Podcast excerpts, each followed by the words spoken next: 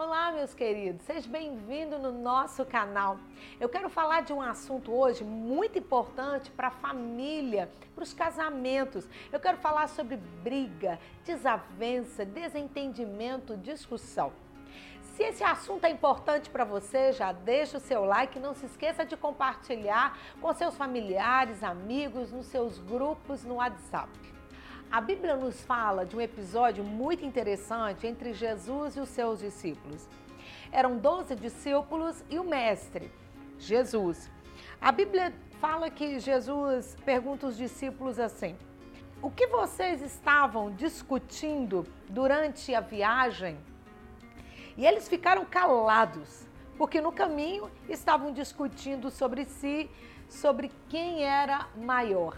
Imagine só os discípulos de Jesus discutiam entre si, brigavam, tinham uma certa desavença ali, porque eles queriam saber quem era o maior. E é claro que ninguém quer ficar em segundo lugar ou em último lugar.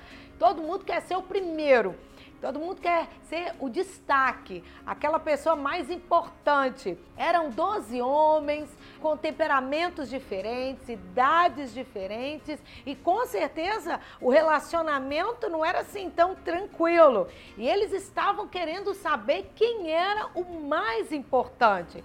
E Jesus perguntou aos discípulos e a Bíblia diz que eles ficaram calados.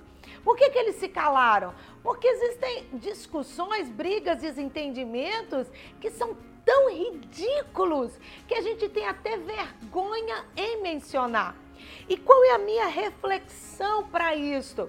Quando nós estivermos dentro da nossa casa, entre marido e esposa, entre filhos, entre irmãos, e às vezes no desentendimento, numa briguinha, nós precisamos lembrar desse texto e ponderar por que eu estou brigando.